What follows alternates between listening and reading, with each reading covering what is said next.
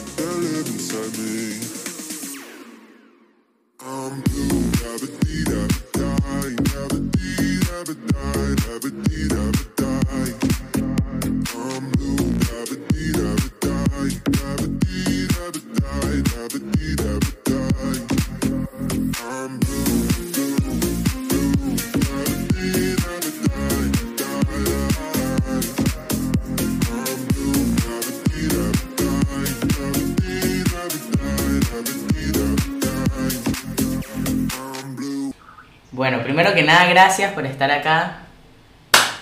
Si bien las razones por las que pueden estarlo son muy variadas, la disposición a escuchar la perspectiva de otra persona es valiosa y apreciada, así que muchas gracias. Hoy me acompaña Julian, que es un pana que vive en Perú, que también es venezolano. Y vamos a discutir, a hablar, a conversar, a compartir opiniones sobre eh, los vínculos sexoafectivos, ¿no? Mmm, sabroso. Este. Así que bueno, la, la idea es que el, vivo dure no más de una hora, porque tampoco. Este. Y cualquier cosa, cualquier pregunta que tengan o que quieran hacer, la pueden dejar ahí en los comentarios, que igual lo vamos a estar leyendo. Eh,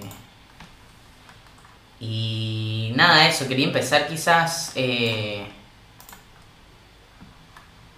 dando nuestras propias definiciones de lo que, de lo que es un vínculo sexoafectivo. ¿Te parece? Ah, ¿Empiezas tú o empiezo yo? Empiezo yo. Porque. ah, Ya.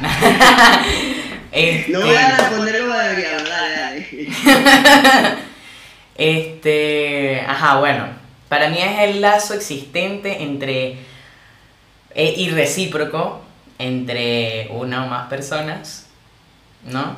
Que involucra afecto, o sea, es un lazo emocional, afectivo y también sexual, o sea, es una persona con la que uno se relaciona a nivel afectivo y sexual y tiene como quizás eh, requisito o algo así, un nivel de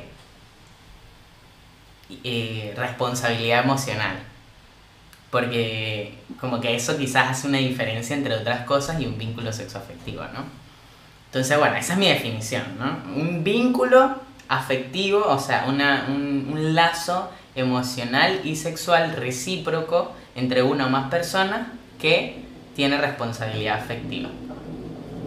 You go. Sí, bueno, básicamente es eso. Básicamente, más allá de lo sexual, involucra también ese lazo que se crea a través de, de, digamos, ese intercambio físico, bueno, emocional, igual a la redundancia, pues afectivo, no espiritual, o como lo queramos llamar. Básicamente, sí, eso. Eh, en ese contexto, sí. Fino. Después, ajá. O sea, la conversación. Perdón, pero es que estoy haciendo un montón de cosas. O sea, estoy siendo host y estoy siendo, ¿cómo se llama? Técnico de, de, de equipo, de sistema y tipo, no sé. No puedo hacer tantas cosas al mismo tiempo. El multitasking se quedó pre de RH. Arre. Claro, claro. Este, nada, bueno, así como que, ¿por qué hablar de esto, no? Porque ahí, porque bueno, porque estos dos carajos de repente van a querer hablar sobre sus vínculos sexoafectivos en, en público, ¿no? En público, en público. sí. Este, nada, para mí es porque eh, en el despliegue, o sea, cuando uno ejerce eh, su vida sexual, mm, deseablemente o mm, preferiblemente de manera sana, es un ámbito de la vida o es un ámbito, sí, de nuestras actividades en el que se presentan muchas oportunidades de crecimiento porque emerge información que de otro modo quizás no habría aparecido, ¿no? Porque cuando uno se vincula, se, se, se enlaza con una persona eh, de manera vulnerable, con confianza, con respeto y, y, con afecto, eh, se permite cosas que quizás en, otros, eh, en otras instancias de su vida no se los permite. Entonces ahí de repente surgen cosas que uno tomó tiempo en sedimentar, en reprimir o lo que sea. Entonces esa es la razón principal por la que a mí me parece que hablar de estas cosas es, es relevante, porque eh, no solamente eso, el, el ejercicio de nuestra vida sexual, preferiblemente de una manera sana, nos puede presentar oportunidades de crecimiento, de integración de información, de partes de nuestra personalidad o de nuestra identidad, sino que también entonces llevar la atención a, bueno, vamos a hacerlo de, quizás de una manera responsable, saludable y todo esto, ¿no? No, Bueno, este, o sea, es interesante porque al final está muy de moda el hecho de que, de que, el, de que el involucrarte, bueno, sin desprestigiar a la gente de- que escribe sobre autoayuda, sobre estos temas de la independencia emocional, pero es que, no, o sea, está muy de moda el hecho de, ¿sabes?, hacerte responsable de ti mismo y tener una autonomía emocional que no tiene que ver con el otro para poder involucrarte en una relación y eso está como que muy de moda. Y entonces yo me amo a mí mismo y nada más si me amo absolutamente a mí mismo puedo vincularme con el otro sanamente. Pero obviamos que somos seres sociales, obviamente, y que en el contacto con el otro también nos conocemos a nosotros mismos. Y que no hay una manera a veces, o sea, tú contigo, de conocerte tan rápidamente como cuando interactúas con el otro. Total, O sea, total. Y bueno, ya en, ese caso, que es algo tan íntimo, ahí, o sea, imagínate las oportunidades de crecer son, bueno, potenciales, ¿no? O de descubrirte a ti mismo haciendo cosas que tú dices, este soy yo, o sea, tú mismo te puedes sorprender así, haciendo cosas que tú dices, ah, ¿por qué hice esto? O ¿por qué no hice esto? O Sí. ¿por qué tengo miedo a esto? Y, y realmente es un mundo increíble en el que, al menos yo, he logrado quitarme capas y quitarme capas y quitarme capas hasta medianamente divisarme a mí mismo y poder a- hoy en día tener un piso mucho más sólido sobre quién soy y qué quién que me gusta y no me gusta, ¿no? Claro, es que aunque, aunque el sexo y la sexualidad es un tema que sigue siendo tabú, porque aunque somos la generación que quizás más abiertamente de eso hablamos o lo que fuere, y más abiertamente lo vivimos, igual sigue siendo un tabú, pues así como que bueno, pero la vida sexual, entonces ¿para qué hablar de eso? No, bueno, porque es una parte de, nuestra vida, o sea, es, un- es una de nuestras necesidades básicas, es la base, está en la base de la pirámide de Maslow, y más arriba en esa misma pirámide también nos encontramos con la conexión, ¿no? Que, que es algo que también deviene de eh, vincularse de, este, de esta forma, o sea, dependiendo de cómo lo elijan, en el contexto en el, que lo estamos este, enmarcando nosotros, no es solamente un, un one night stand o una noche de sexo y ya, sino cuando uno se vincula de, de- de esa manera, ¿no? Con responsabilidad y con frecuencia. Este, Claro, entonces, yo considero que todo contacto sexual en sí mismo, bueno, es algo muy personal. Inclusive, aunque sea, digamos, casual, también conlleva un, un descubrimiento de ti mismo. Lo que pasa es que mayormente no, no cae la autoconciencia porque estamos tan pendientes en nuestra mente cuando te involucras no afectivamente con una persona de, de lo que estás haciendo en el momento, de si lo estás haciendo bien, si la otra persona lo hizo bien, si me prendió la luz, me la apagó, X, lo que sea, y está más aquí que en el acto en sí. O sea, y que, y que, y que bueno, nada, o sea, todo queda en, en algo un poco vacío y un poco, Poco O sea, profundo. sí, un poco profundo. o sea. Es poco profundo. Entonces, bueno, una, una breve introducción a por qué estamos hablando de eso. No es que simplemente queremos tipo display ourselves en público, sino bueno, Queremos di- divulgar nuestra vida íntima. porque that's fun, right? No, eh, no, no. Este, pero bueno, esa es quizás la motivación por la que ambos sentimos que es un tema interesante de discutir, de hablar, de generar una conversación libres de decir su opinión, si creen que la estamos pifiando, si creen que, que sí es útil o no, déjenlo ahí.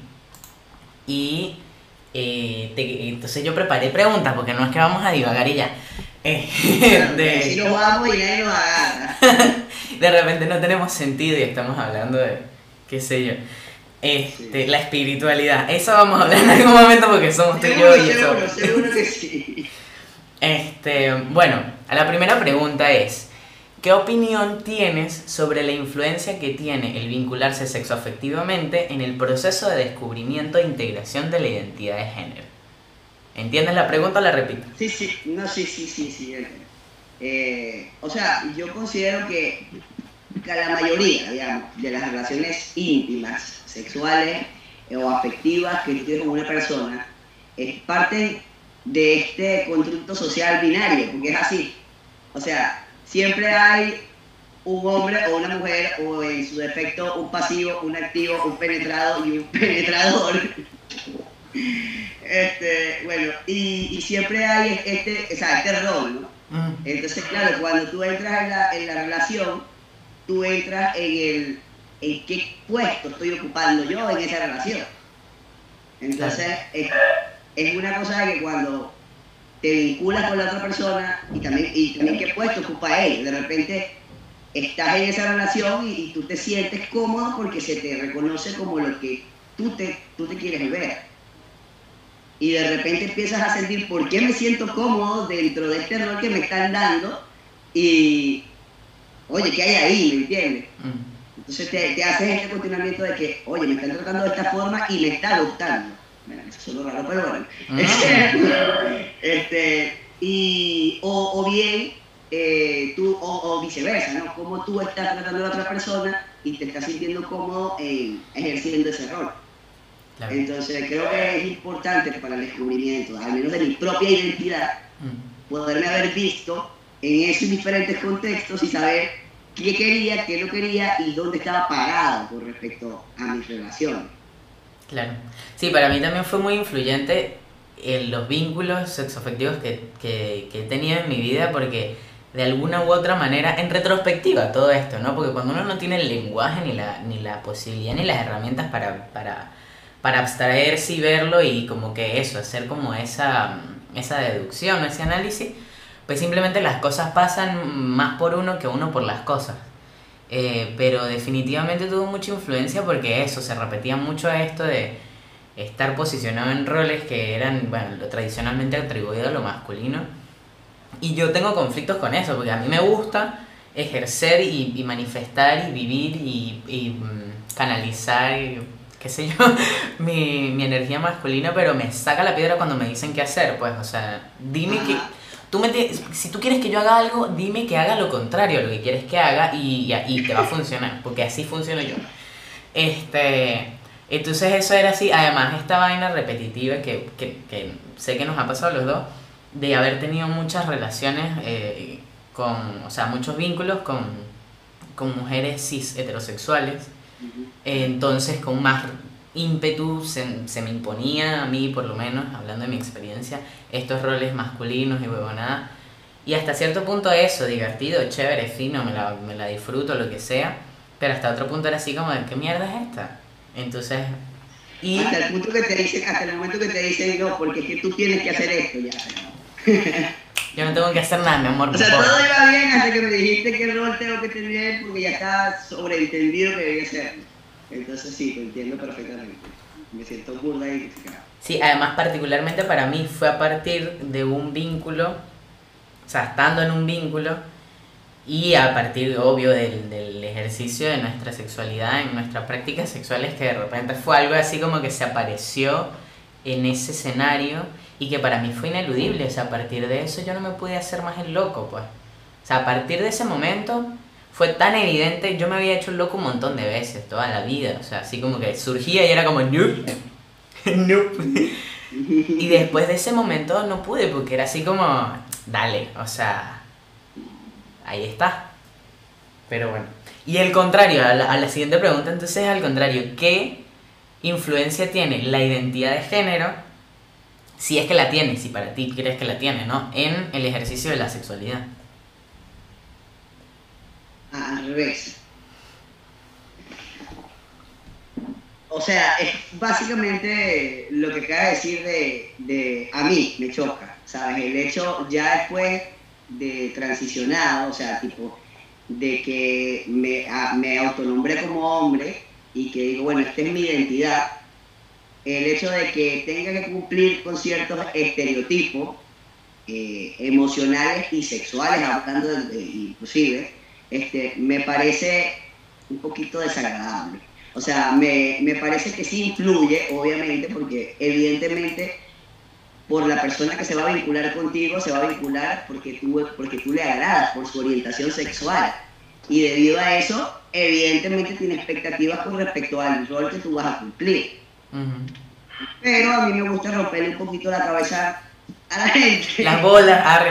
Y claro, que salgamos un poquito de, de- de todo lo que nos encasillamos, o sea, tipo, sí, pero hay algo más allá y es mucho más fluido, digamos, y no tenemos por qué, o sea, no tenemos por qué seguir, eh, no hay, digo que no hay reglas en el sentido, para mí, en la cama no debe haber reglas de ningún tipo, o sea, para mí... El no consentimiento. Esa es la regla. Eso, eso. Ok. Eso, eso. Ah, claro, obviamente, todo, todo consensuado. Pero quiero decir, eh, que no debe, no no debe para mí eh, haber reglas, tipo, como que, o sea, siempre hay algo que te gusta más que otra cosa, siempre hay algo que te, que te pone más que otra cosa, pero, pero podemos romper y podemos jugar con eso y al final no, no encasillarnos porque, o sea, ¿por qué no me permito yo, o sea, personalmente de repente tener un rol diferente en la cama o tener un rol meramente masculino, aunque sea heterosexual, independientemente de todo? Este, ¿Por qué no me permito? ¿Qué tan frágil puede ser mi masculinidad que me da miedo experimentar, aunque esté con una mujer en la cama, porque pueda pensar que soy, no sé, que soy gay, que soy bisexual, que soy marido, que soy lo que sea, este, pero es un, es un discurso tuyo, ¿no? Quizás ella no esté pensando eso, quizás sí, pero es un discurso tuyo. Y es un discurso que no nos pasa nada más a la gente trans, o sea, literal. O sea, digamos que mm, nosotros como trans podríamos tener eh, la ventaja de poder reconstruirnos más fácilmente que un hombre cis. Pero, Más fácilmente no sé, pero es ineludible. Debería, debería.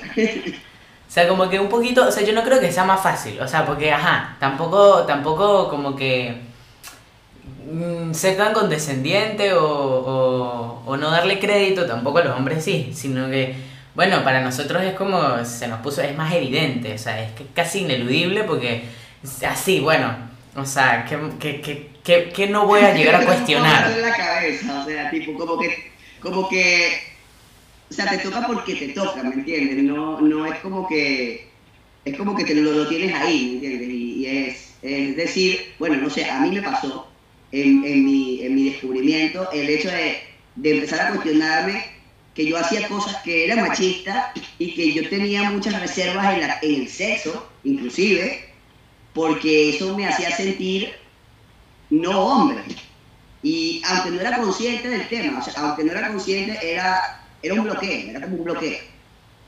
Que, que poco a poco se fue como que una vez que salgo del closet como trans a través de mi vida sexual, es como un caparazón que se rompe para, y- y literal quedo yo ahí, aunque más esencialmente más expuesto, obviamente. Sí. Porque ahora quedo ahí, quedo como que, ajá, ¿y ahora qué hago? ¿Qué se supone que debo hacer? ¿Qué se espera ahora de mí? Y entonces es una presión que igual te tienes que ir como que quitando y quedándote con lo que realmente resuena contigo. Y a veces es complicado porque tienes todo este discurso que te, has, que te has aprendido durante toda tu vida y que llegado ese momento es decir, que de, de ese descubrimiento de quién soy yo y qué resuena conmigo y qué es lo que realmente me gusta y quiero. Y qué es lo que realmente tengo como idea que debo ser. Entonces, bueno, eh, es todo un trabajo, ¿no? Sí, o sea, para mí eso, o sea, tipo, no es algo que nos pasa nada más a nosotros, tipo, todos tenemos una identidad de género ya a estas alturas, espero que si están aquí sepan eso. Este, todos tenemos una identidad de género y el género o la identidad de género tiene una influencia en cómo uno vive la vida sexual. O sea, a los hombres en general como que se espera, se les permite y se, espera que sean más sexuales, que tengan más deseo sexual, que bla, bla, bla, que no sé qué, que además sean los que activan, los que in- inician los que invitan a la actividad sexual y de las mujeres todo lo contrario, entonces que tienen que ser más rescatadas, que no pueden esto, que no pueden lo otro, que bla bla bla. Y además, este bueno, por lo menos a mí me pasó al principio, o sea, porque yo hice la transición, o sea, tu transición quizás fue un poco eh, más rápida que la mía. Yo empecé mi transición social en 2018, creo. Eh, sí, 2018. Entonces, por un tiempo, casi tres años, un poco más de tres años, este, nada, o sea, era leído en la sociedad y a veces todavía me pasa que me leen como mujer y vaina y tal, y entonces era todo un tema. Entonces yo buscaba a través de mi, de mi despliegue sexual, eh, como que reafirmar mi masculinidad, o sea, como que me polaricé hacia un lugar que no está bueno, que no me gusta y que no es mío, necesariamente no es auténtico, como una, un mecanismo para reafirmar mi masculinidad, porque sentía que, que lo tenía que hacer, era un, un mandato, era una demanda, era toda una, una cosa. ¿Qué pasa? Que después de, del que empiezo la transición médica, que la empecé en 2020, que lo primero que hice fue la mastectomía, y ahora en 2021 que empecé el TRH, es otro peo. O sea, es, otra, es otro cuento, ¿entiendes? Después de eso. ¿Qué es lo que ahora te quería preguntar? Que ¿De qué forma ha cambiado tu manera de vincularte a partir de la transición social y de la transición médica? pues? Bueno, eso me lleva a una anécdota bastante interesante, que voy a tratar de no tartamudear mientras la cuento, porque bueno, siempre es como... Eh, o sea, yo antes de la transición médica y antes de la transición social, eh, yo tenía muchas, o sea, eh, había tenido muchas parejas sexuales y muy pocos vínculos afectivos. Mm. Entonces, sí, o sea, mis vínculos afectivos eran muy, espo- o sea, eran muy cortos, o sea, te- terminaban siendo muy caóticos y los pocos que tenía eran bastante caóticos. Entonces, eh, y estaba esta idea, esa idea que acabas de plantear ahí, que la acabas de poner sobre la mesa, del hecho de que el hombre, eh, yo siempre tenía que querer tener sexo. ¿Me entiendes? Y que, y que, y así, o sea, pero para reforzar algo que yo ni siquiera era consciente. Pero yo, mira, o sea, esto me da un poco de vergüenza, pero literal, o sea, literal, yo tengo una lista, o sea, de las personas con las que he estado, la cantidad de personas con las que he estado. Y para mí eso era un logro. o sea, Está bien. que- Está bien, O o sea, sea, not slow shaming aquí, no hay, no hay slut shaming aquí, así que... Sí, pues entonces, claro, me pa- pasa esto y cuando yo empiezo mi transición, justamente, eh, yo salía con una chica cuando empecé la transición, pero nada, pues, o sea, literal eso no era nada, era solo lo mismo de siempre. Después que yo, de- después que yo realmente ya yo estaba reafirmado en mí, yo empiezo a salir con la chica con la que estoy ahora. Y literal, eh, mi, o sea, mi forma, o sea, primero, la forma en que entré a la relación fue, o sea, caótica, porque yo era como un virgen, o sea, literal era un novato, o sea, yo, no yo estaba nervioso, no sabía qué hacer, pensaba, o sea, porque me estaban leyendo de otra forma, ¿me entiendes? Claro. Entonces claro. era, como, era como que, y si ella espera que yo sea esto y yo no lo soy, y si ella quiere esto y yo no se lo puedo dar, y un montón de cosas, un montón de discursos ahí que no me permitió realmente estar bien. Y ahí entendí que yo no quería tener sexo con ella en ese momento.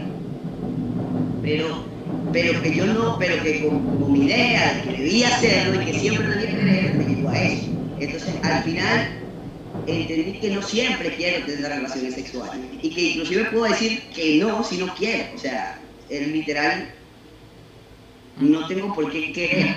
Entonces, eh, obviamente que sí, cambió todo mi, mi, mi, perspectiva porque me quité todas esas taras, todas esas ideas que no eran mías, que yo realmente sí esperaba una relación más íntima, que yo realmente sí quería una relación más íntima, que yo sí realmente, a mí sí realmente me interesa conectar con la persona y conocer a esa persona emocional, personalmente, antes de, de, de, del sexo, o, o inclusive antes, pero bueno, lo que antes yo me metía en la cabeza de que, de que no, de que, de que yo era fresh y que a mí no me importaba nada. Igual sufriendo porque ya al final decía, como que todo me parecía vacío, o sea, literal, o sea, era, era como un guion, ¿sabes? Tipo, era como un guion. Era como conocer a alguien, hablar, y luego viene el paso 2, luego viene el paso 3 y todo termina y donde tiene que terminar. Claro, y estás, estás insatisfecho por eh, la superficialidad de tus relaciones, pero en realidad eran un reflejo de lo superficialmente que te vinculaba, o sea, sí, ¿se entiende? Exacto. Sí, sí. Y que justamente, exacto, cuando yo empecé a salir con ella, yo tenía esta sensación de que ya yo sé dónde va a terminar todo, esto empieza así, es así, y se, seguí todo el guion, y luego terminó donde tenía que terminar, pero me sentí profundamente afectado, o sea, literalmente me sentí profundamente afectado por el hecho de cuando, cuando vino, se detonaron un montón de disforias, un montón de cosas, que me hicieron ver como que es lo que yo quiero, o sea, ya no me puedo vincular de la misma manera que antes, o sea, ya no me siento atraído a vincularme de la misma manera, ahora quiero que esa persona conecte con lo que yo soy porque lo necesito. O sea, necesito que me comprenda un poquito de empatía porque es delicado para mí. Entonces, obviamente, todo cambió. Y, y bueno, nada, o sea, literal estoy con ella todavía. O sea, algo hice bien. Claro. Entonces, Bueno, sí ha cambiado me hiciste pensar en que yo por mucho tiempo no me estuve vinculando y en parte, o sea, vinculando en este sentido, pues de una manera responsable, íntima, tipo abrirme, dejar que alguien me conociera, eh, porque sentía que era mucho trabajo, ¿no? Como explicarle todo a una persona, como que, bueno, esto es así, después esto es así, y yo no me, no me gusta esto y tal, y como que explicar todo eso era un montón de energía y era un montón de tiempo. Sí. No quería, igual tengo mis necesidades, entonces, ¿sabes? Como que me aseguraba como que de bueno, sí, para no volverme loco y tal, pero, pero no me abría quizá a, a, a vulnerabilizarme frente a alguien porque sentía que era como que todo un proceso y era un montón de energía. Y en un punto como que que yo sé que tiene que ver, que es raro, ¿no? Porque a todas estas, estas alturas yo no había empezado el TRH, pero ya había tomado la decisión de que iba a empezarlo. Eh, entonces ya manejaba incluso una energía diferente, o sea, ya no tenía quizás tantas preocupaciones, estaba quizás un poco más alegre, más feliz, más, más disponible emocionalmente. Eh, y conocí a una persona que no quise como que controlar o manipular qué fuese de lo que pasaba, o explicarme, o que me entendiese, o que tuviera, ¿sabes? O sea, como que dejé eh, la intencionalidad de, de la forma y del control. Em, y a partir de eso y con el tiempo, obviamente, y con, con, con la vinculación responsable, diría yo, no sé, este, también he llegado a un punto en el que mi, la manera en la que me vinculo sexoafectivamente ha dado un, un giro de 180 grados con respecto a hace un año, ¿entiendes? Con respecto a hace seis meses, bueno, no sé si hace seis meses, pero sí con respecto a hace un año. Este, por eso mismo, pues, porque me salía de la cabeza, como decías tú hace rato, ¿no? Que uno está como que en la cabeza y tal, y bueno, esto sucede así, y yo tengo que tener control de todas las variables, entro, salgo, nadie sale herido, bueno, yo no salgo herido, no sé el otro, y es una manera medio de mierda también de vincularse, ¿no? Porque uno no está siendo realmente responsable en ese sentido. Como que, ah, bueno, sí. En el momento en el que, o sea, me parece a mí es una opinión muy mía, pues, pero en el momento en el que uno le arrebata a la otra persona información o, la posibilidad de conocer quién uno es o qué es lo que uno está pensando, qué es lo que uno está sintiendo, o sea, eso no es responsable, pues. O sea, cuando tú dices, no, bueno, yo para qué le voy a decir esto, para qué lo voy a complicar, para qué voy a tener esta conversación, para qué, bla. O sea, le estás privando de información que es relevante, pues, porque ambas personas están en el vínculo. Pero bueno, las cosas que uno aprende. Claro, eh, y es información relevante porque, porque le da o sea, le, es lo que yo siempre digo, es, es bueno que te, que te den la información emocional de la persona o qué es lo que está pensando y sintiendo, porque así la otra persona puede decidir y también ser responsable con lo que tú sientes, porque el vínculo es de los dos. O sea, tipo, es como decir, bueno, yo me encargo de mis sentimientos y tú de los tuyos y tal. O sea, sí, obviamente, pero también hay una responsabilidad. O sea, hay una responsabilidad con el otro.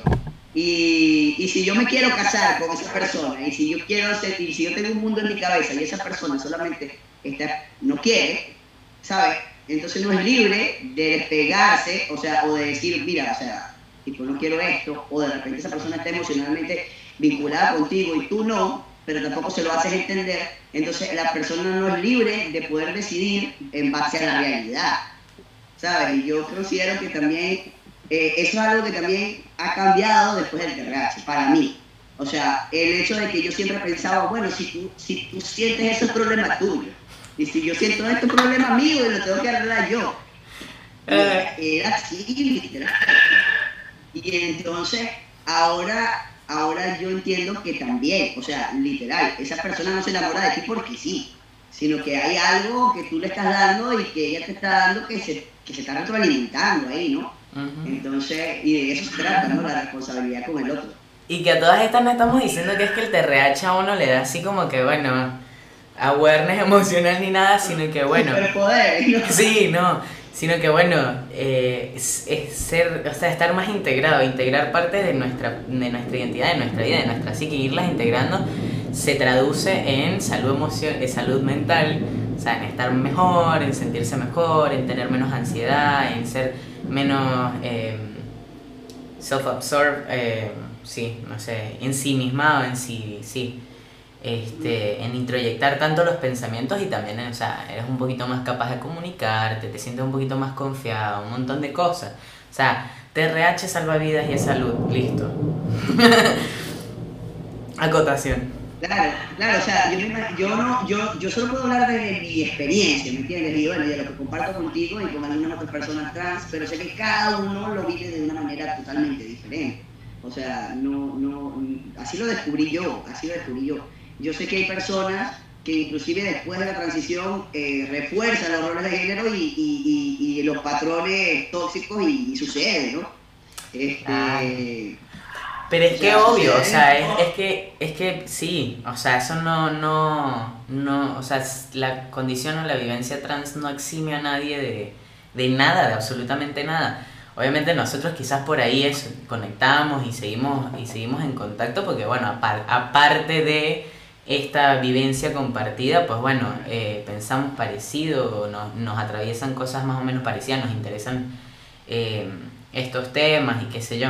Pero aparte de, o sea, más allá de que son vivencias individuales, porque todo, toda vivencia, toda opinión, incluso se podría argumentar que todo conocimiento es eh, subjetivo, porque pasa a través del sujeto.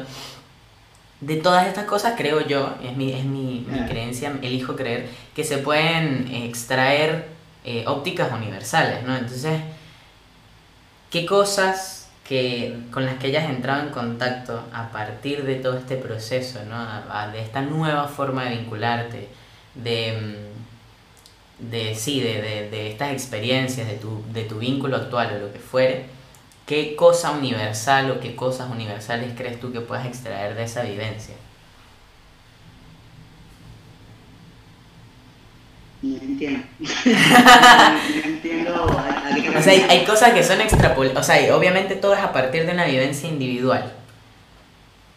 ¿Te parece que es todo indi- absolutamente individual y subjetivo o que hay cosas que no solamente aplican a ti o a nosotros como, como personas trans, sino que en general puede ser aplicado, puede ser O una sea, yo, óptica? yo considero que si, si una, una vivencia, digamos, o un conocimiento que, puedo- que, que podría ser, o sea, que, que podría ser universal, porque como tú dices, todo, es, todo te atraviesa desde tu subjetividad y es complicado decirlo así, pero considero que ese hecho de, de que, de vivir, o sea, de que la sexualidad, eh, primero que está cargada de un montón de estereotipos, que, que no son necesariamente los que no son fijos, ¿me entiendes?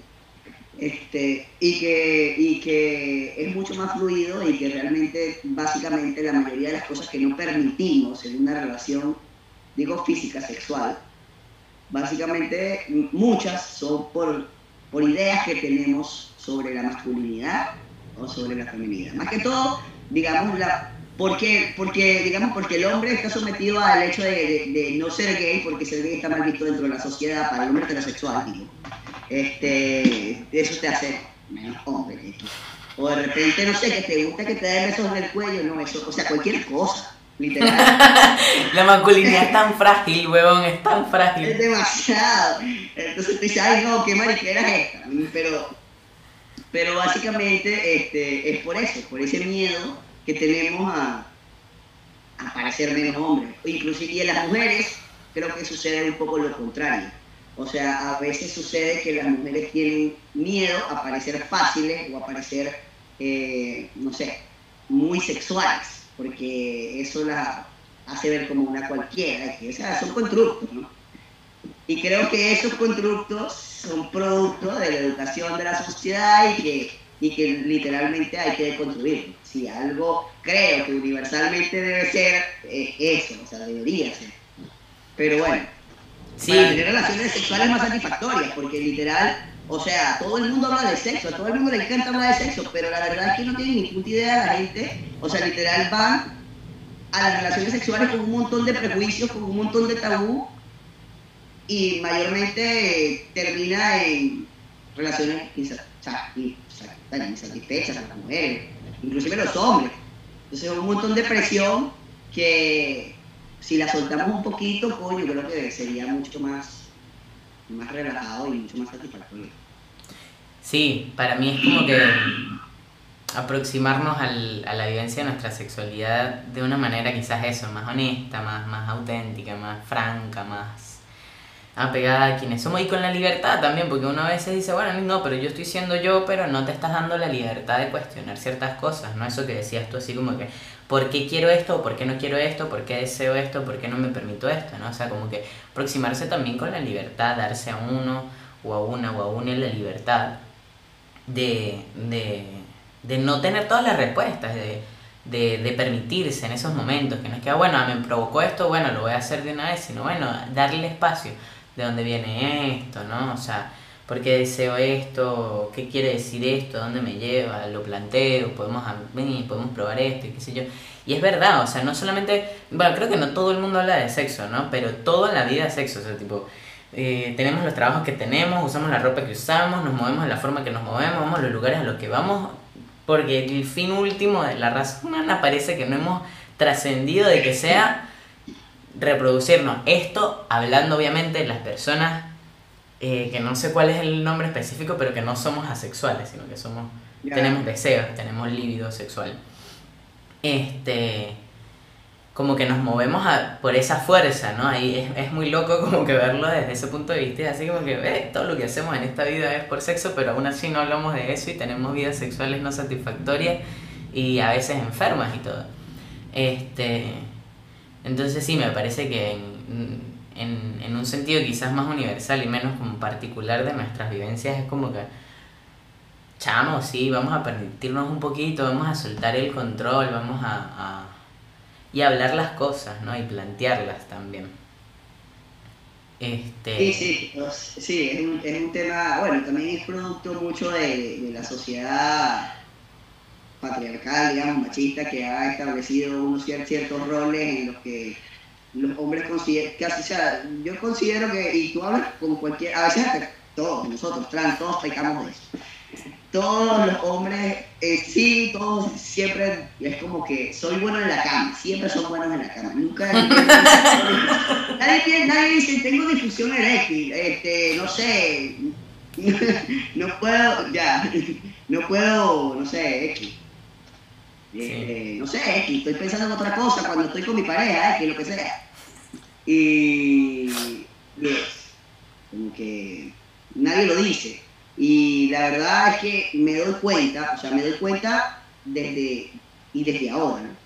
que, que, que, que he puesto más mi foco en eso, ¿no? que lo he visto más de cerca, que hay muchas mujeres cis, hetero, que están muy insatisfechas con sus relaciones sexuales y, y que hay muchos hombres que no saben, no tienen idea de lo que, que está pasando, ¿me entienden? Que realmente eso- pasa. Sí, en estos días fue muy, en estos días fue muy interesante porque alguien me dijo así como que, coño, a veces me parece como que tan, tan como loco que, que tipo a los tipos no les importa el deseo de, de la pareja cuando son mujeres, ¿no? De la pareja y tal. Y yo fue así como, la verdad es que no sé, no creo que sea que no les importe, porque parte como que del ego y del, oh sí, porque yo tal, es eh, pensar que están satisfaciendo a, su, a sus parejas, ¿no? Eh, creo que es que no saben cómo diferenciar cuando lo están haciendo o no lo están haciendo, quizás no hay, no hay suficiente como que eh, entendimiento de cómo, o, y también, también, y, me van a crucificar quizás por decir esto, pero también quizás como que el- la contribución que ha tenido, que entiendo porque históricamente ha sido así, se ha establecido como la regla, la norma de parte de las mujeres cis heterosexuales que se relacionan con varones cis heterosexuales, de sí, está todo bien lo que estás haciendo, está todo bien, y como que fingir placer, fingir orgasmos y toda esa vaina, es como una, una bola de nieve. Em, pero, pero eso, o sea, no me parece que sea como un desinterés. No creo que nadie realmente tenga un desinterés por el placer de la persona que tiene al lado, al frente, O sea, arriba o abajo.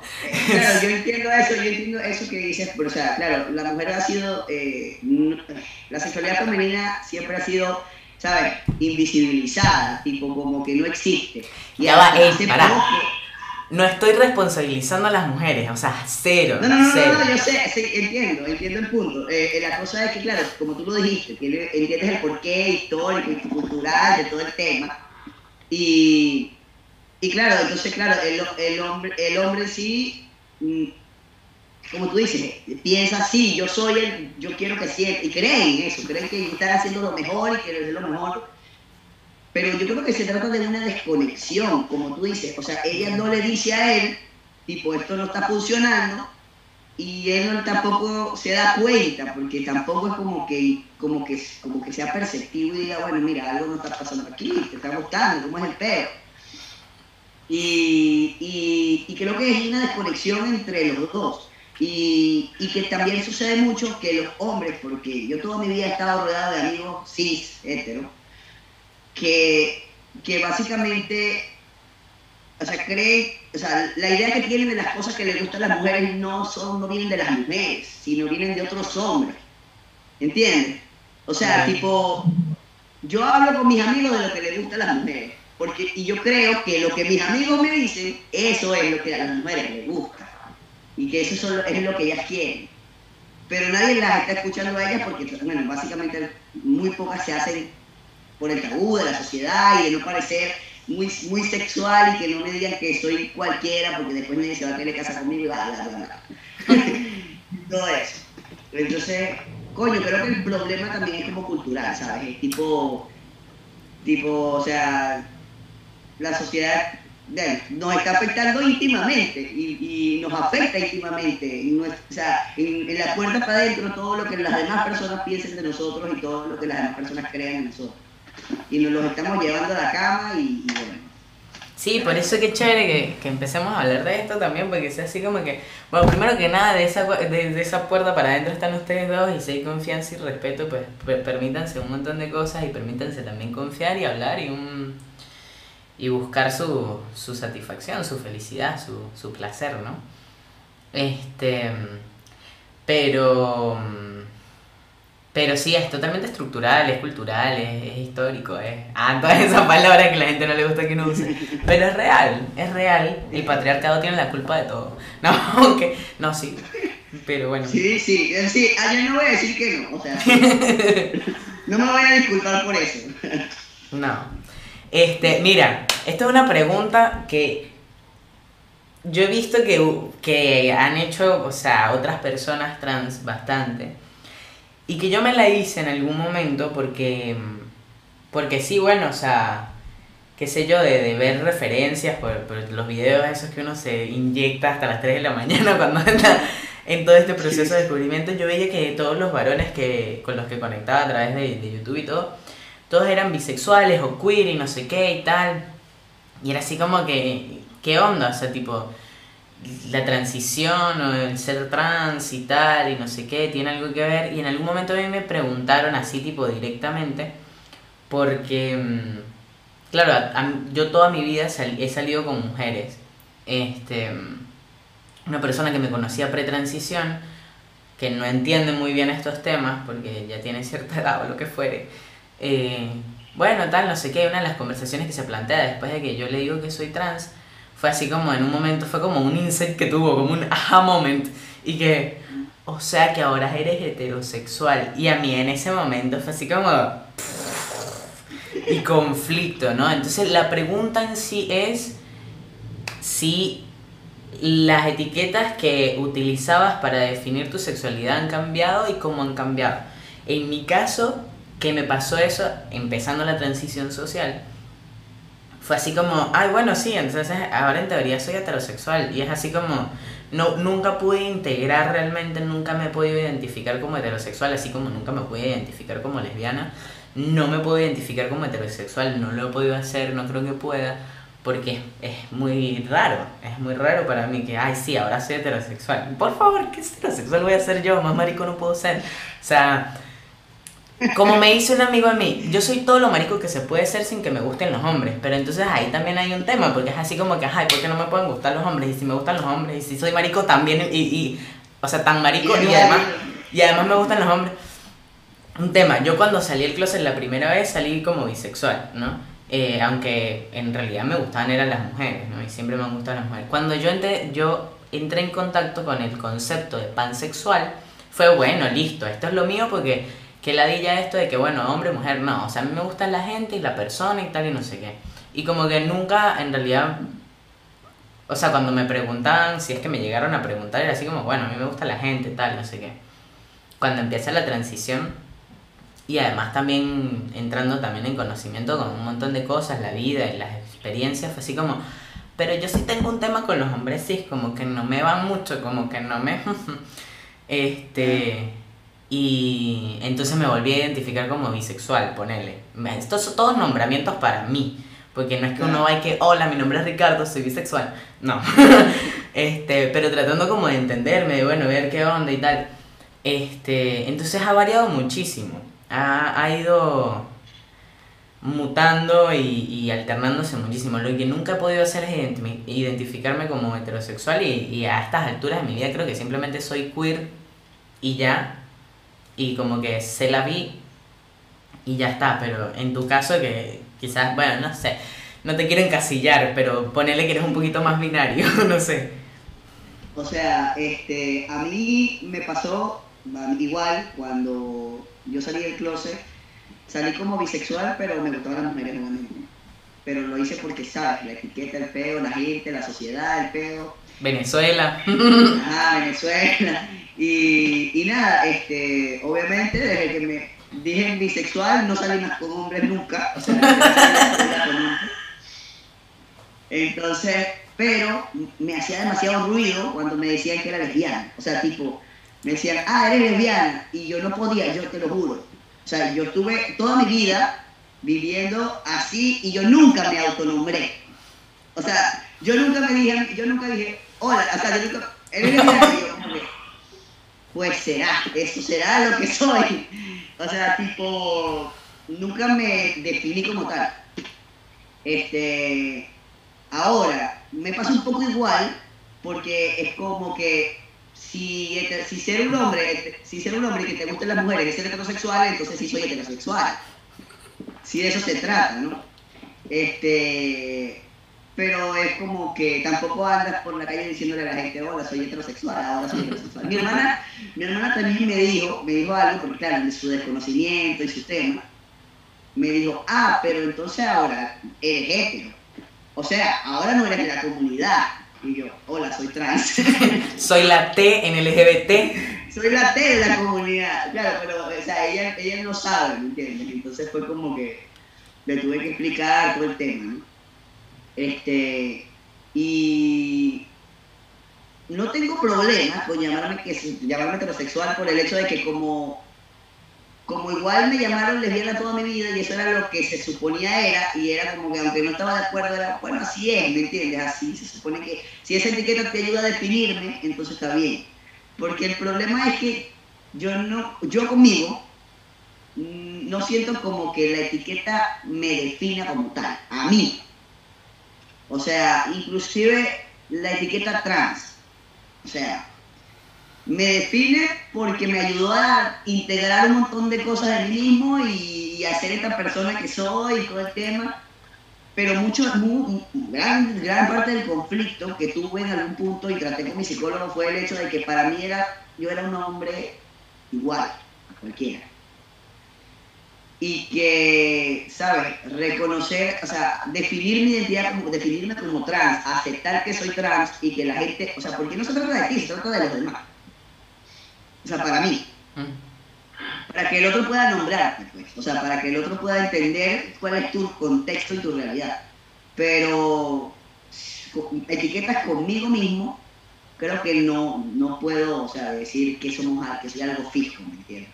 Claro. Este, ahora, eso que decía, bueno, lo voy a traer a votación porque me, me pareció chistoso.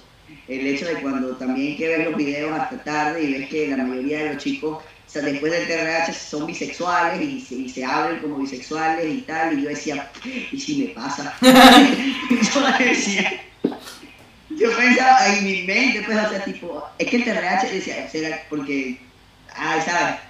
Quieres tener sexo todo el día, todo el día vas a estar caliente, y entonces yo decía, ay, si, y si después que estoy así, me gusta todo el mundo, me gustan los hombres y tal, no sé qué, y yo no quiero que eso me pase, o sea, literal, así de- Mi vida.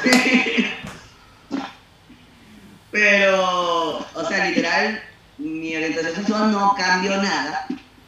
Este, pero yo no, pero como te digo, hoy en día no puedo cerrarme a una idea, ¿me entiendes? Si mañana, o sea, hoy nunca me ha gustado un tipo, nunca. Pero si mañana pasara, o sea, yo, no, yo creo que no tendría el conflicto con el hecho en sí. Ya, ahí está Arturo. Ok. O sea, tipo, si me llegara a pasar, no entraría, "Ay, ¿será que soy gay? No, o sea, tipo, ya.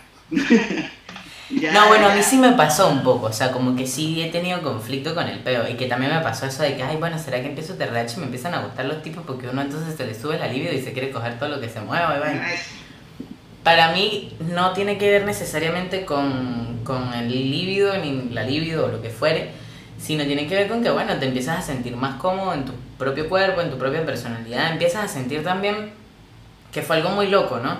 Eh, que me pasó a mí cuando recién empiezo la transición, eh, de repente chicos bisexuales o gays, no sé, pero que le gustan los chicos, eh, de repente me, me empezaban a tirar onda y a mí nunca me había tirado onda un hombre bisexual o un hombre gay, ¿entiendes? Y la posición, el posicionamiento, el rol de lo que veníamos hablando también en el que estás de ese lado es otro, ¿entiendes? Entonces no es lo mismo y no es como que me están eh, catalogando o polarizando hacia una energía femenina con la que no me siento identificado, como me pasaba quizás cuando me echaba los perros un hombre cis heterosexual, que era así como no, que quizás senta- sentía más, re- más rechazo, era por la posición en la que yo me encontraba que por la misma persona en sí, ¿entiendes? Que aunque igual nunca me hayan llegado a gustar un tipo así como lo suficiente, diría yo, siempre he estado así como que, primero que nada, sé apreciar la belleza en todo el mundo. O sea, yo puedo decir, este chico está bueno, me parece lindo o lo que fuera y no tengo ningún problema. Y eso no creo que defina ni mi sexualidad ni la de nadie. Este, pero sí en algún punto cuando, cuando empiezo la transición y me veo en eso fue así como que un poco, me- no fue conflictivo, pero sí fue como un, un- un lugar como de reconocimiento de un montón de cosas, ¿no? Como ver, observar así como, ay, mira esta situación y no me causa tanta incomodidad como me causó en el Exacto, pasado. Exacto. Entonces, qué interesante y tal, y como que rever eso y por eso en este punto, y porque además de pana yo no me podría catalogar como una persona que le gusta solamente un tipo de persona. O sea, como que, ay, bueno, entonces si eres esto no me gusta. No, o sea, bueno, por ahí si es un asesino no me va a gustar nada, pero, pero sabes, o sea, como ese tipo de cosas, no, no, no, no me gusta limitarme en ese sentido. He intentado nunca hacerlo, entonces, bueno, ¿por qué hacerlo ahora? Muchísimo menos, ¿no? Este, y esto de la orientación sexual. Una vez, esta es la, la pregunta es la siguiente y después digo por qué la hago. Eh, la pregunta es si sientes que tu identidad de género afecta o define la orientación sexual de la persona con la que te vinculas. ¿Por qué la pregunta? Porque en algún momento vi uno de esos videos, eso es random, no era un video de transición, pero era como que, bueno, la gente tratando de, in- y, este, de averiguar, de guess, adivinar, de adivinar el- la orientación sexual de la, la identidad de género de una persona. Entonces le preguntaban a una de las personas, le preguntaban cuál era la orientación sexual de su pareja. Y es así como que, ¿qué tiene que ver una cosa con la otra? Y a mí me quedó la vaina, en el momento no la entendí. Pero después, además, imagínate si tú con la persona con la que estabas saliendo en el momento en el que empezaste la transición, hubieses seguido saliendo. ¿No? Y ponerle que esa persona, si era una mujer, se identificaba como lesbiana, ponerle, porque le gustaba el Julian pretransición, y tú transicionas y ella se sigue identificando como lesbiana o no. O sea, ¿qué crees tú? ¿Tu identidad de género tiene algo que ver con la orientación sexual de la persona con la que te vinculas? O sea, todo, todo, todo lo que dijiste ahorita fue como que exactamente como pasa, como pasó. o sea, literal, es que, y venía, y te venía a hacer la pregunta justo porque estabas tocando el tema en el, en el punto anterior. O sea, tipo como que si el hombre, si el hombre cis, hetero, te percibí, te veía como mujer, eso te desagradaba y por lo tanto no te gustaba. Pero si ahora un hombre gay o bisexual que te ve como hombre no es tan desagradable, porque a mí me ha pasado, que te diga que te ves bien, ¿eh? o sea, porque te está leyendo como lo que eres. Entonces pasa exactamente igual a mí, con las mujeres gay, con las mujeres lesbianas. O sea, a mí me pasa exactamente igual. O sea, a mí no me gusta gustarle a una mujer lesbiana, no me gusta.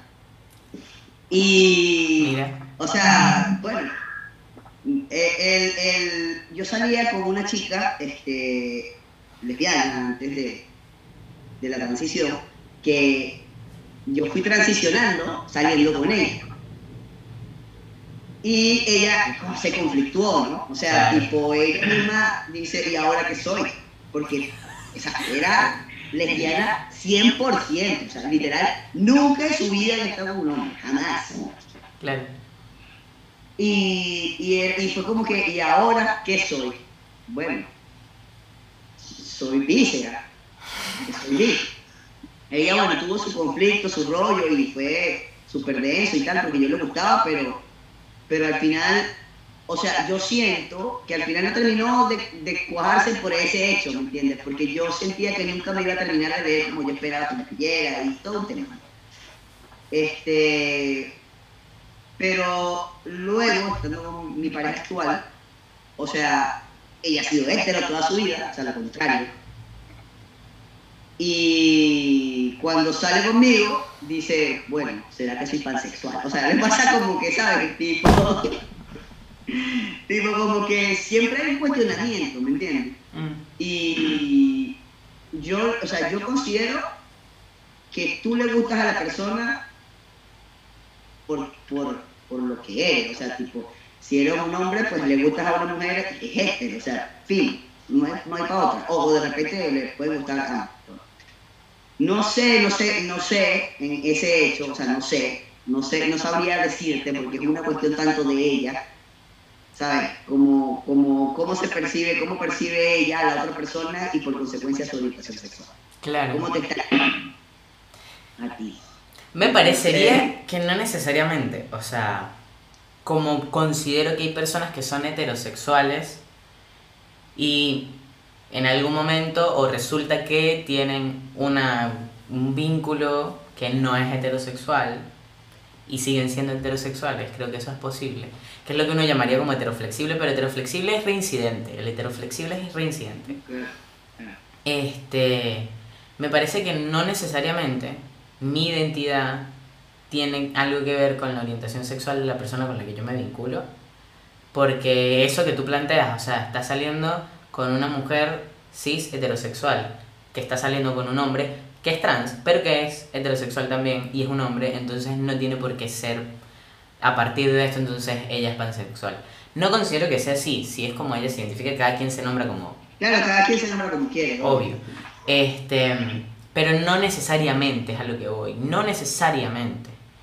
Pero lo que sí creo que puede generar un conflicto, y esto obviamente de esto no puedo hablar mucho porque no es algo que ella ha vivido, pero que me gustaría hablarlo también en algún momento con alguien que sí lo haya vivido. Tipo, ¿qué onda la gente que tipo eh, dentro de una pareja una de las dos personas transiciona? Y cómo la orientación sexual de la persona que no transiciona tiene que ver y se influencia, cuál, cuál es ese intercambio y esa, esa sinergia, quizá que se da ahí, esa, esa interacción, ¿no?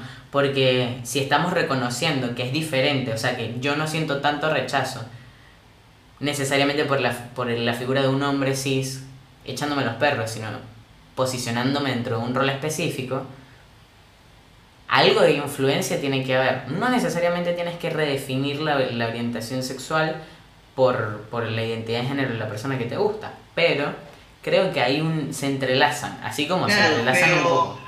Yo creo que también tiene algo que ver, o sea, es que todos somos diferentes, cada cabeza es un mundo, pero, o sea, tiene mucho que ver con el vínculo que tú tienes con esa persona.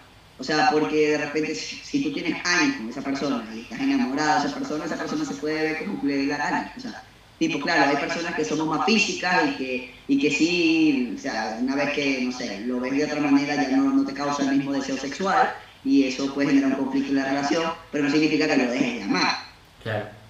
Eh, pero como te digo, cada persona es única, de repente no baja el líbido, de repente lo contrario, de repente empiezas a descubrir un montón de cosas dentro de ti que dices, bueno, ya, ya ahora esto. o sea. Y creo que también es una transición para la persona que transiciona y para la persona que está con una persona que transiciona. O sea, y, y sí, he tenido, tengo amigas que han estado con amigos trans, que, tra- o sea, que eran pareja y luego transicionaron, y ahora todo, todo un tema, ¿me entiendes? Todo un, un cuestionamiento que es válido, obviamente que es válido. Claro. Eh, y también es válido para la persona trans, o sea, como yo digo, partiendo de mi, de mi, de mi perspectiva, o sea, tipo, si estás con una mujer lesbiana y eres trans y eres hombre, entonces te está, o sea, te gusta esa persona que gusta de ti porque eres, porque eres, porque no eres hombre. Entonces es un tema también de perspectiva. Yo creo que yo había visto un video en donde habla, decía, bueno, era una teoría, de que la heterosexualidad y la homosexualidad pura no existen. O sea, o son muy extrañas, o sea, literal. Y que la mayoría de todos habitamos dentro del espectro, ¿sabes? Pero nos gusta más una cosa u otra, pero es como que no somos heteros o, o gay 100%, sino que también es un constructo social. O Es sea, esto es como bien difícil decirlo, pero, pero, pero creo que también parte mucho de eso, o sea, creo que hay bastante de eso ahí. Y, y que, y que bueno, y que esa necesidad de definirnos como una cosa u otra, porque igual cuando, cuando yo le dije a mi mamá que me gustaban las mujeres, me dijo, bueno, pero no puede ser bisexual, bisexual no. Una cosa u otra. Entonces, como que esta necesidad de encastillarnos siempre en una sola cosa es lo que hace que nosotros ten- tengamos estas reglas tan rígidas como, como decir soy hetero 100 y soy gay 100%. Así como no existe nadie que encarne al 100% la energía masculina o al 100% la energía masculina. O si existen son muy escasos. O sea, los binarios absolutos caducaron. Vamos a seguir. vamos a trascender eso como humanidad, por favor, en algún momento. Ojalá. Ojalá. Mira, bebé, ya se cumplieron, ya se cumplió una hora de estar aquí hablando paja. ¿Tú entiendes lo que es eso tan rápido?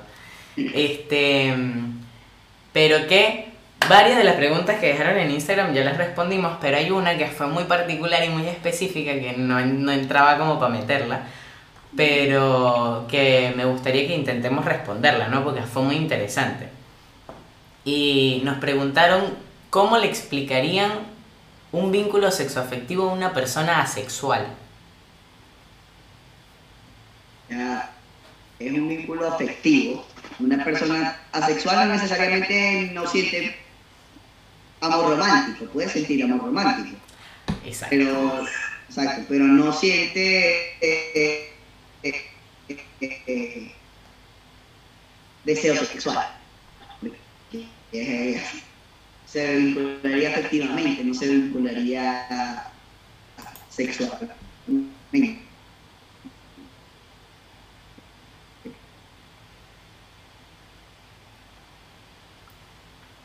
Uh, Sí, creo que de esa manera. Claro. aló. ¿Me escucha? Porque justo cuando estabas hablando, tipo como que ¿Estás ahí? ¿Estás ahí? Sí, yo estoy aquí. ¿Vos? ¡Ah! No puede ser. Aló.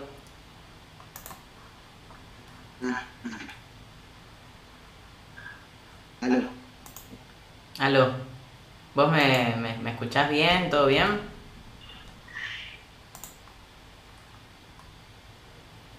Sí, se corta, se corta a veces un poquito. Sí, se puso, se puso piche, no sé por qué. Pero, mm, bueno. No, bueno, sí, lo que decías, o sea, una persona asexual no necesariamente es aromántica, ¿no? Entonces, si está, eh, obviamente, ¿cómo lo explicaría? Por lo menos yo, está muy relacionado con, con, ¿cómo se llama? Con la persona con la que esté hablando, ¿no? O Ah. sea, dependiendo de con qué persona esté hablando, pues, pues trataría como que explicarle. Si estoy pasando, hablando de una persona que es asexual, pero no es aromántica, o sea, que siente mm, afecto, eh, siente lazos de afecto por otras personas, como que bueno, un vínculo sexoafectivo es un tipo de vínculo afectivo que además tiene la implicación de lo sexual. Em, después, ¿cómo explicar el deseo sexual?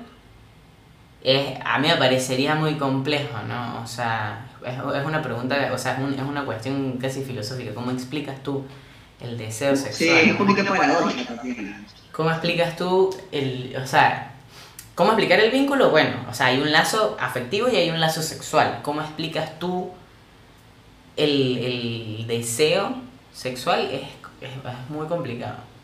Ah, y después, si estamos hablando de una persona que es asexual y Solo romántica, lo, de verdad podría que no. explicar, lo podría explicar esa persona, supongo, ¿no? O sea, tipo, yo creo que va a llegar un, llegará un momento, o sea, como creo que todos los seres humanos somos demasiado únicos y, y como, como hablamos hace rato, la masculinidad, la feminidad y la sexualidad y todo eso habita en diferentes niveles en cada uno de nosotros. Y solamente una persona asexual podría explicar si existe ese vínculo sexual de alguna forma, si llegara a existir. Porque, sí, pues, no, no es tan fácil. Sí, no es fácil.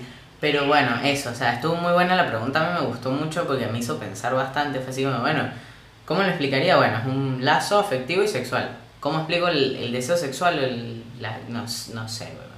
Que lo que sí creo que por aquí, de aquí puedo sacar algo para hablar y no quedarme así como tan corto, es que mm, dentro del el agregado de lo sexual a un vínculo, a un lazo afectivo, se comparten quizás ciertas cosas que mm, operan en un ámbito que no es eh, verbal, que no es explícito. O sea, hay un punto, eh, creo yo, considero yo, es mi experiencia, ¿no? Dentro de la conexión que uno puede establecer con una persona a partir de un vínculo sexual afectivo, en el que intercambian y se conectan de una manera que es, es muy profunda y, y muy sensible. Y no, como obviamente uno no está necesariamente constantemente hablando durante el sexo, aparte de decir esto está bien, esto está mal, sigo, paro, lo que sea, este se intercambia información igual y eso es muy loco, ¿no? O sea, como que aunque no estés hablando y aunque no explícitamente estés diciendo las cosas, hay un entendimiento, o sea, se miran y se entienden, intercambian cosas sin hablar, es muy loco.